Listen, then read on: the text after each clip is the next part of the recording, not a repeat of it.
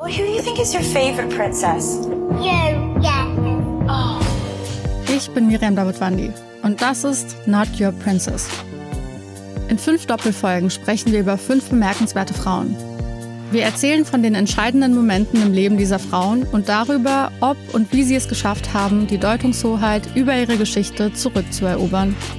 I wouldn't be Serena if there wasn't Venus. Not Your Princess. Neue Folgen jeden Mittwoch exklusiv in der Podcast-App Podimo. Die könnt ihr 30 Tage lang kostenlos testen unter go.podimo.com slash princess. Ich war heute auch in Hamburg unterwegs auf der Straße. Das ist schon ein besonderes Bild, wenn man da jetzt hinkommt und da alles noch abgesperrt ist. Überall steht Polizei. Das ist schon auch, glaube ich, für die Passanten da jetzt nochmal ein großes Beispiel dafür, was am Mittwochabend eigentlich passiert ist. In Duisburg-Hamborn hat es am Mittwochabend eine Schießerei gegeben mit um die 100 Beteiligten. Laut Polizei stammen die aus dem Rocker- und Clan-Milieu. Was bisher bekannt ist und wie die Polizei für mehr Sicherheit im Duisburger Norden sorgen will, hört ihr in dieser Folge. Rheinische Post Aufwacher.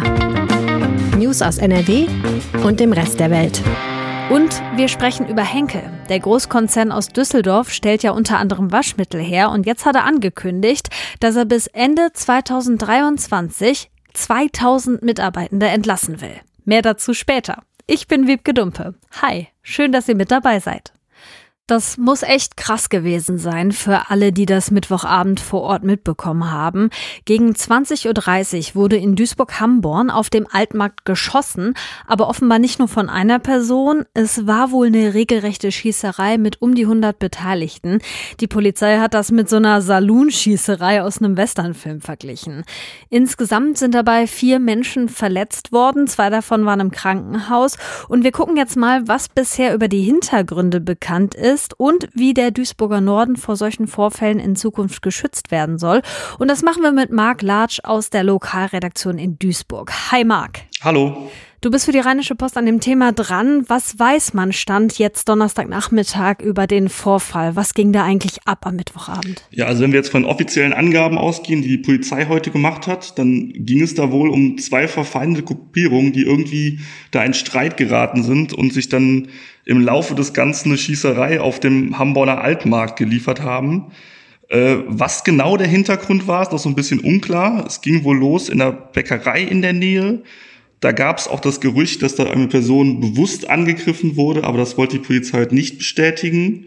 Was klar ist, ist, dass mindestens 19 Schüsse gefallen sind, denn so viele Patronenhülsen hat die Polizei gefunden bislang und 15 Leute sind festgenommen worden schon.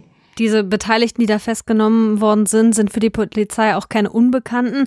Viele von denen sind wohl auch im Rocker- und Clan-Milieu unterwegs und ich stolper schon die ganze Zeit so ein bisschen über dieses Rocker- und Clan-Milieu-Ding. Also sind das jetzt zwei getrennte Gruppen, die da gegeneinander kämpfen oder ist das irgendwie vermischt? Kannst du das mal erklären? Ja, man kann das vielleicht eher so als eine grobe Sammelbezeichnung für ein ganzes Milieu verstehen. Also es sind da jetzt nicht unbedingt, dass da jetzt die Rocker gegen die Clans kämpfen würden, sondern da gibt's auch Menschen, die quasi aus dem Clan-Milieu kommen und trotzdem Rocker sind. Da geht's halt mehr so um, um Geschäfte. Es ist halt die beiden Gruppierungen, wenn man sie so grob bezeichnet, die würde halt verbinden, dass die jeweils illegale Geschäfte treiben und da halt zusammen in Handel kommen. Und manchmal läuft das besser und die Stimmung ist gut und manchmal gibt's Konflikte und dann passiert eben sowas wie am Mittwochabend. Hm, okay, aber der konkrete Auslöser ist da jetzt noch nicht, nicht gefunden, ne? Hattest du gesagt? Nee, der ist noch nicht gefunden.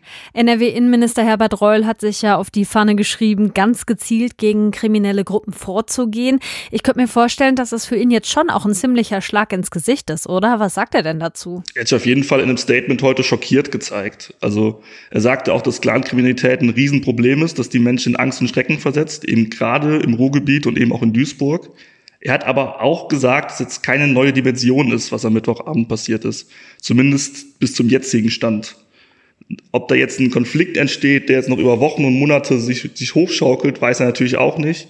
Hat gemeint, er ist kein Prophet, aber eben zum jetzigen Zeitpunkt ist es noch händelbar, so kann man das verstehen. Wie ist denn die Stimmung bei euch da in Duisburg? Also wie reagieren die Menschen auf der Straße und was sagt auch die Lokalpolitik? Ja, also eine Lokalpolitik ist natürlich also der Schock ist, ist bei allen ungefähr gleich groß. Das ist, es kommt von allen Seiten, dass man sowas jetzt nicht erwartet, dass wirklich solche Gewalt dann auf offener Straße ausbricht.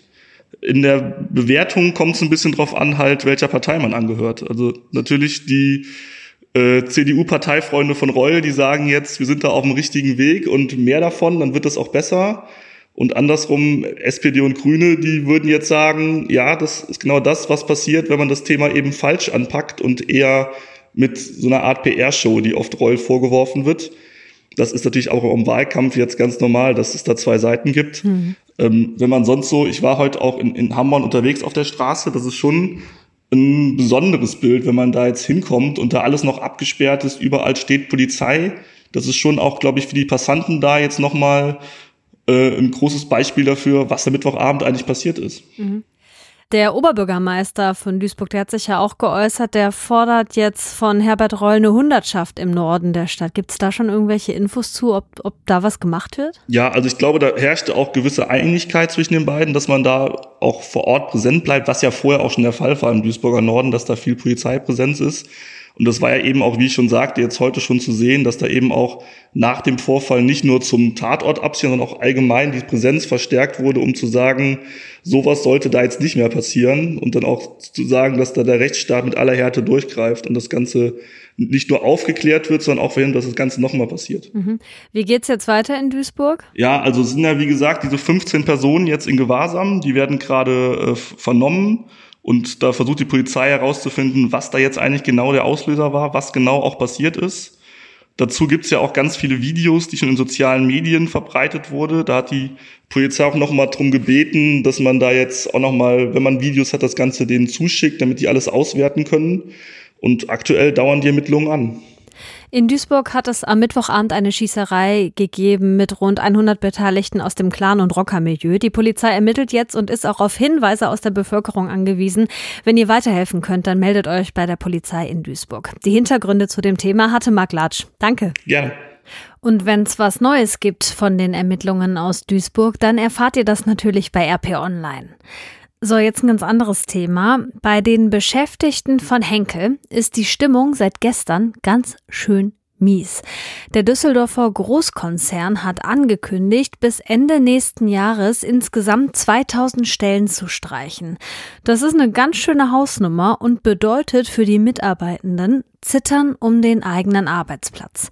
Reinhard Kowalewski aus der Wirtschaftsredaktion der Rheinischen Post hat die Infos dazu. Hallo Reinhard. Ja, ich grüße dich. Mal ganz platt gefragt jetzt, warum müssen 2000 Mitarbeitende bei Henkel gehen? Das ist ja eigentlich ein sehr erfolgreicher Konzern. So mit Persil, mit Brit, ähm, sind auch weltweit aktiv, sind sehr stark in China, sind jetzt voll auf die Schnauze geflogen in Russland. Da können sie alles dicht machen, da haben sie wirklich Pech gehabt.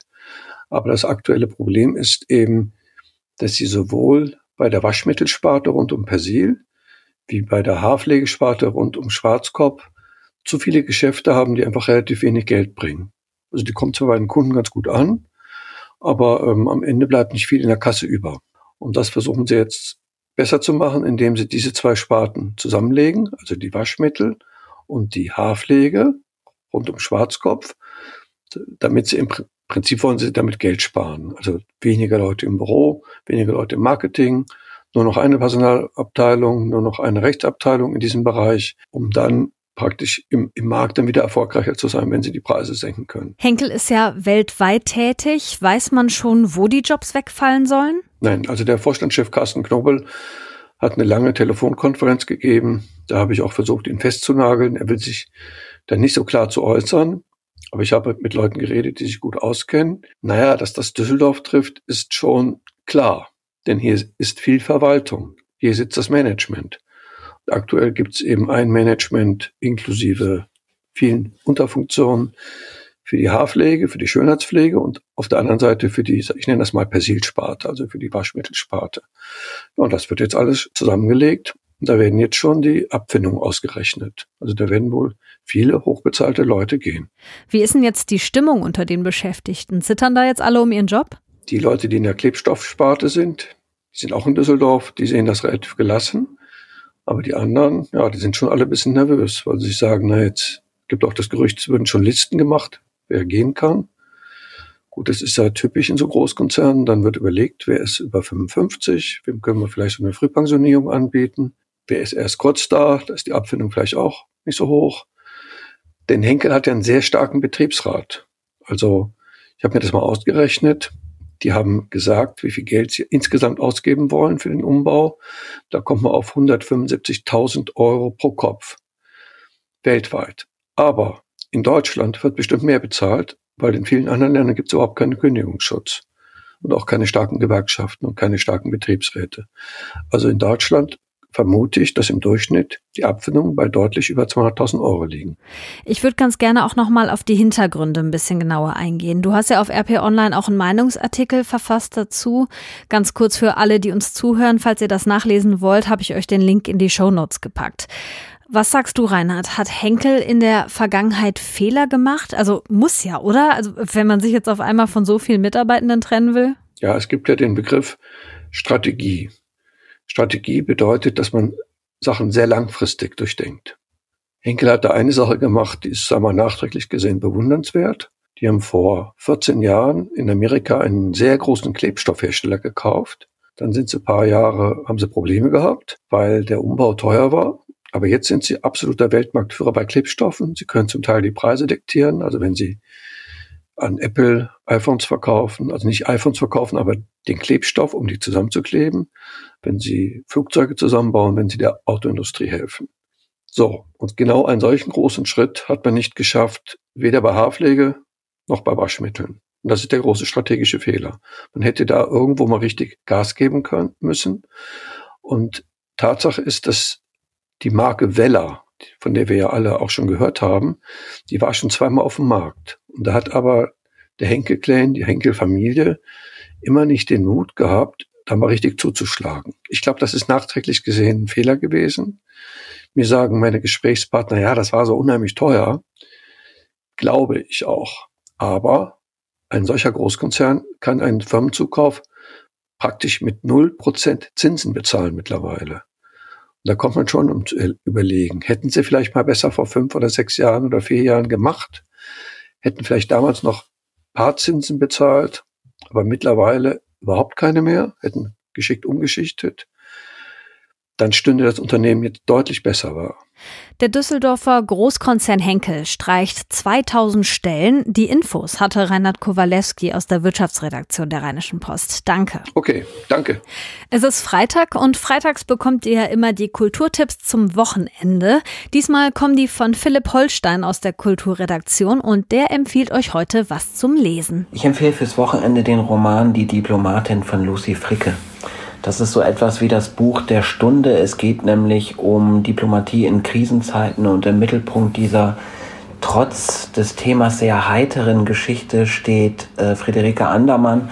Die ist Botschafterin erst in Montevideo, dann wird sie nach Istanbul versetzt und dort macht sie eigentlich alles falsch, was man als Botschafterin falsch machen kann. Sie ist nämlich ungeduldig, sie verliebt sich in die falschen Leute und wenn sie eigentlich ähm, vermitteln sollte, drückt sie aufs Gaspedal und brettert einfach los. Trotzdem ist alles sehr realistisch geschildert. Lucy Fricke hat lange ähm, recherchiert in Istanbul und ich finde, das ist ein ganz lesenswertes Buch. Man liest es wie ein Krimi, man kann gar nicht aufhören. Meine dicke Empfehlung. Danke, Philipp. Den kompletten Tipp von Philipp könnt ihr nachlesen auf rponline.de und den Link findet ihr in den Show Notes. Hier kommt noch euer Meldungsüberblick für Freitag, den 6. Mai. Die Klimaschutzbewegung Fridays for Future geht heute in mehreren NRW-Städten auf die Straße. Anlässlich der Landtagswahl in knapp einer Woche fordern die Aktivistinnen und Aktivisten unter dem Motto NRW genug verwüstet eine klimaschutzorientiertere Politik. In Bochum startet die Demo gegen 14 Uhr und geht dann vom Hauptbahnhof durch die Innenstadt. In Münster ist für 16 Uhr eine Fahrraddemo geplant und auch in Wuppertal und Köln wird am Nachmittag demonstriert. In Düsseldorf tagt heute der Untersuchungsausschuss zur Flutkatastrophe im letzten Sommer. NRW-Wirtschaftsminister Andreas Pinkwart wird heute befragt und der ehemalige Präsident des Bundesamtes für Bevölkerungsschutz und Katastrophenhilfe. Der Untersuchungsausschuss soll unter anderem klären, ob die Landesregierung und die zuständigen Behörden während und nach dem starken Regen Fehler gemacht haben und wenn ja, welche das waren. Nach einem halben Jahr im All kehrt der deutsche Astronaut Matthias Maurer heute zurück auf die Erde. Die Raumkapsel soll im Laufe des Vormittags vor der US-Küste im Meer landen. Am Abend wird er dann auf dem Flughafen Köln-Bonn erwartet, unter anderem von NRW-Ministerpräsident Hendrik Wüst. Maurer hat auf der Internationalen Raumstation neue Technologien erprobt, unter anderem in den Bereichen Physik, Biologie, Medizin und künstliche Intelligenz. Und das Wochenendwetter bringt insgesamt viel Sonnenschein und nur ein bisschen Regen. Der Tag heute wird überwiegend sonnig, ab und zu ziehen mal Quellwolken durch, aber es bleibt trocken. Dazu zwischen 19 und 22 Grad, auf den Bergen bis 16 Grad. Morgen ähnliche Temperaturen, allerdings kann es laut deutschem Wetterdienst auch mal nass werden, vor allem am Nachmittag. Am Sonntag wird es dann wieder überwiegend sonnig, nur im Bergland kommen mal Schauer runter. Das war der Aufwacher am Freitag. Mein Name ist Wiebke Dumpe und wenn ihr mögt, dann starten wir am Montag wieder zusammen in die neue Woche. Bis dahin, macht's euch schön. Mehr Nachrichten aus NRW gibt's jederzeit auf RP Online. rp-online.de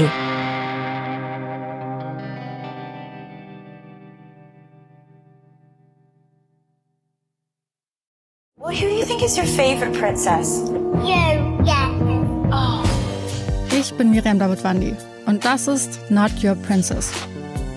In fünf Doppelfolgen sprechen wir über fünf bemerkenswerte Frauen. Wir erzählen von den entscheidenden Momenten im Leben dieser Frauen und darüber, ob und wie sie es geschafft haben, die Deutungshoheit über ihre Geschichte zurückzuerobern. I wouldn't be Serena if there wasn't Venus. Not Your Princess. Neue Folgen jeden Mittwoch exklusiv in der Podcast-App Podimo. Die könnt ihr 30 Tage lang kostenlos testen unter go.podimo.com slash princess.